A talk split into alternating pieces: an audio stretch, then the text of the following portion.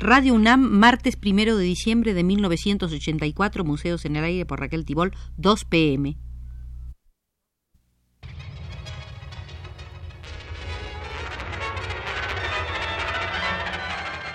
Museos en el Aire.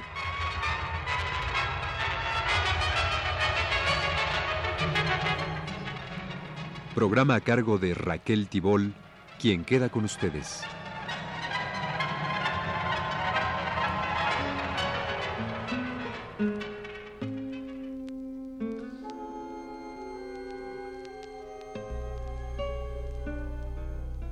Tercera visita tercera al Museo del Dr. Atl. Hoy veremos una vez más, pero con más detalle, la ficha biográfica del Dr. Atl. Nació el 3 de octubre en Guadalajara, Jalisco, en el año 1875, hijo de Eustiquio Murillo, químico farmacéutico, y de Rosa Cornadó, ambos de origen catalán.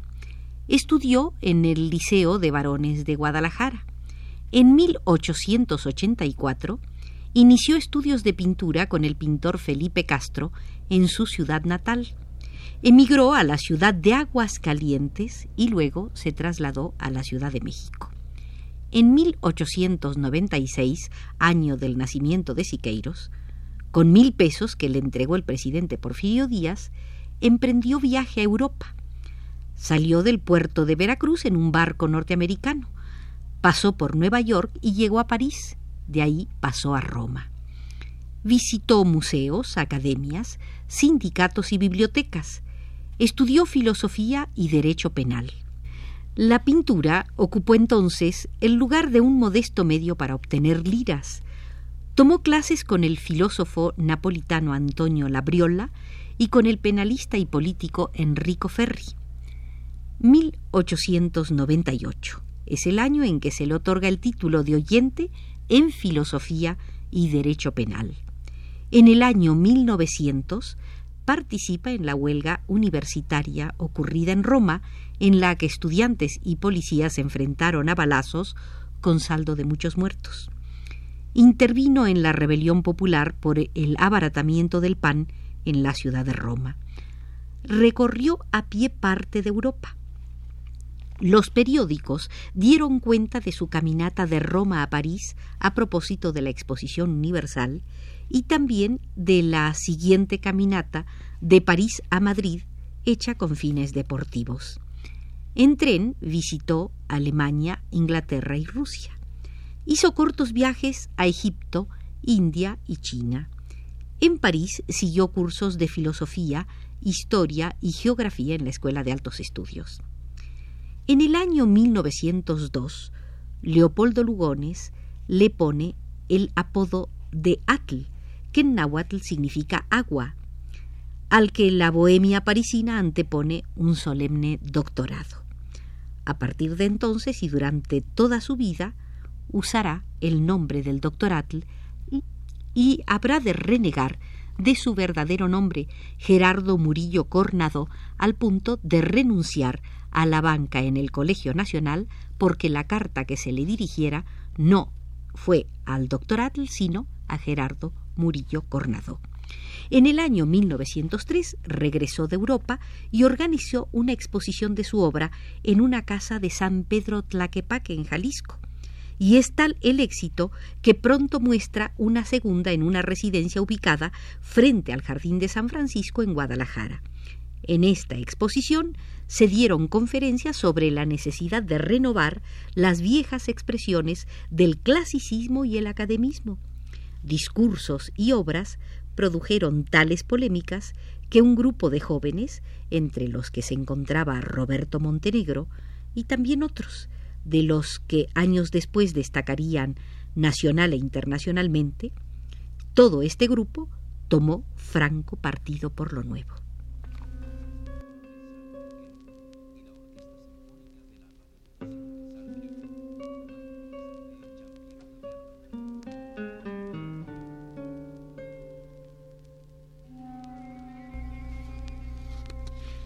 En la Escuela Nacional de Bellas Artes, donde instaló su estudio, hizo el doctorado labor proselitista hacia sus ideas estéticas y sociales.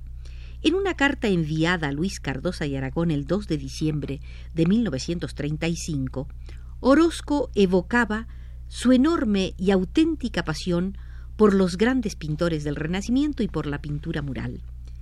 Él me contagió de su entusiasmo por la gran pintura cuando comenzaba yo a dibujar en las academias de San Carlos y su amistad y su conversación abrieron para mí horizontes desconocidos. Atl propone entonces en aquel tiempo la formación de un centro artístico para realizar pintura mural, pero la revolución interrumpió sus proyectos.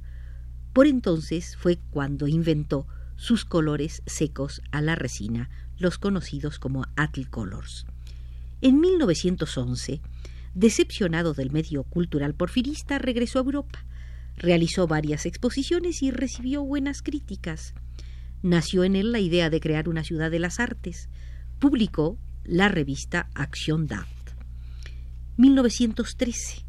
En este año, después del golpe de Estado del general Victoriano Huerta, el doctor Atl y Luis Quintanilla publican en París durante varios meses el periódico La Revolución au Mexique, en el que denunciaron al régimen usurpador y contrarrevolucionario. En 1914 tuvo una exposición de dibujos en su taller de la Rue de la Gaîté en París. Regresa a México clandestinamente y se entrega a la actividad revolucionaria. El general Venustiano Carranza lo nombra jefe de propaganda para la Ciudad de México. Funda el periódico Acción Mundial y hace otras publicaciones que se vendían en Tampico, Guadalajara, Torreón, etc. Organiza la Casa del Obrero Mundial y los batallones rojos con los obreros de las fábricas de Atlisco, Puebla y Orizaba y con los tranviarios de la Ciudad de México. En 1915 acompaña a Carranza a Veracruz y en Orizaba funda el periódico La Vanguardia. Colaboraron con él Raciel Cabildo, Manuel Becerra Acosta, Luis Castillo Ledón, Juan Manuel Guilfart, Jesús Ochoa, Romano Guillemín, Miguel Ángel Fernández y José Clemente Orozco. Organizó la Confederación Revolucionaria integrada por diez militares y diez civiles, entre los cuales figuraban los generales Obregón y Gil, Jesús Urueta, Luis Cabrera y Rafael Subarán Capmani. Esta agrupación tuvo una influencia importante en la nueva organización política del país. Con los estudiantes, entre los que se contaba Siqueiros, formó grupos de propagandistas que fundaron periódicos murales en Guadalajara, Hermosillo, Tampico, Mérida y otros lugares. Atl hacía los máximos esfuerzos por darle mayor contenido ideológico a la lucha popular. En 1917, se produjo el rompimiento entre Venustiano Carranza y el doctor Atl. Fue cerrado el periódico Acción Mundial, los trabajadores encarcelados y su director salió desterrado hacia Los Ángeles, California. Allí fundó el periódico Sonora, regresó a México clandestinamente y escaló las cimas del Popocatépetl. En 1920, por orden gubernamental, es nombrado encargado del edificio del ex convento de la Merced y responsable de su conservación. Allí, en el ex convento, se instaló durante varios años. En 1921 inició la decoración del ex colegio máximo de San Pedro y San Pablo por encargo del secretario de Educación, José Vasconcelos. Al respecto, Atle escribió: El licenciado Vasconcelos en su calidad de secretario de Educación, encomendó al suscrito la decoración de los muros de lo que se llamó la preparatoria chica en el ex claustro de San Pedro y San Pablo y de la escalera que ocupa una de las salas del edificio. El suscrito se propuso llevar a cabo un trabajo basado en principios artísticos y revolucionarios, empleando técnicas de su invención, el óleo al temple, la petroresina y los Atl Colors. La decoración de los muros y el patio estaba formada por grandes paneles representando paisajes muy estilizados, encuadrados en figuras simbólicas totalmente desnudas. Había muchos errores en la disposición general, pero el conjunto del trabajo era muy original y podía haber marcado el principio de una verdadera renovación artística si el señor Vasconcelos primero y el señor Basol después no hubieran mandado borrar toda la obra por considerarla, según ellos dijeron, completamente pagana. En aquellos días imperaba un criterio completamente moscovita y no se admitía más que obreros en función de propaganda y símbolos marxistas. Si la decoración no hubiera sido destruida y al suscrito se lo hubiera encomendado, o bien las reformas que su trabajo exigía, o algunas otras, quizás nuestro arte pictórico hubiera tomado nuevos rumbos y al par de los artistas que desde aquella época fueron protegidos por el gobierno, le hubiera sido posible presentar una renovación de un interés universal. Esto que acabo de leerles fue escrito por el doctor Atl el 24 de mayo de 1951 y reproducido por Clementina Díaz y de Obando en el Colegio Máximo de San Pedro y San Pablo.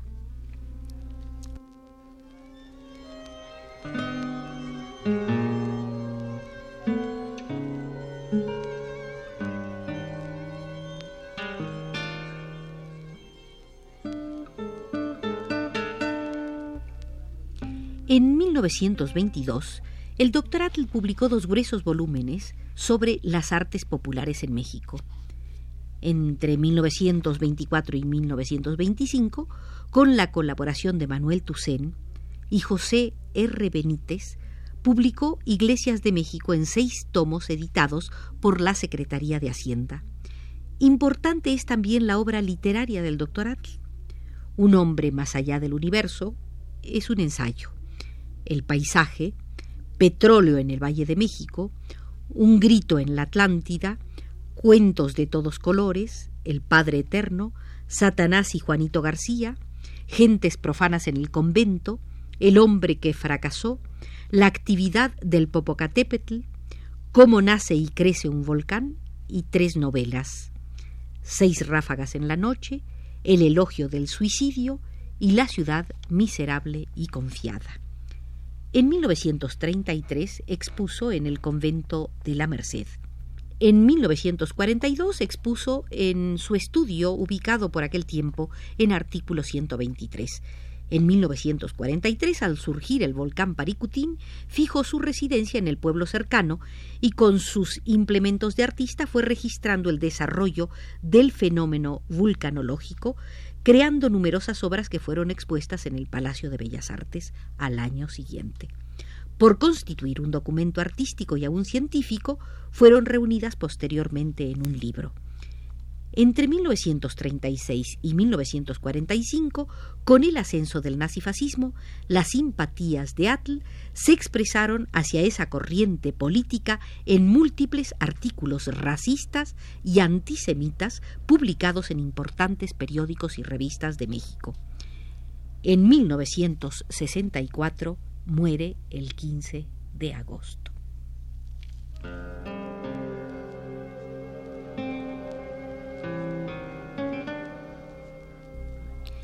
Queridos amigos, esta ha sido la tercera visita al Museo del Dr. Atl. Nos ha conducido desde los controles Arturo Garro y a él volveremos porque aún queda mucho que hurgar en el mundo muy complejo y muy cercano del Dr. Atl.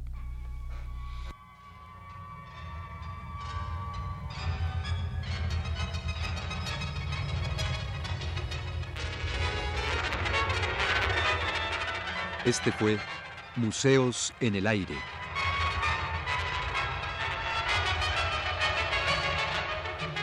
El programa de Raquel Tibol que se transmite todos los martes a las 14 horas.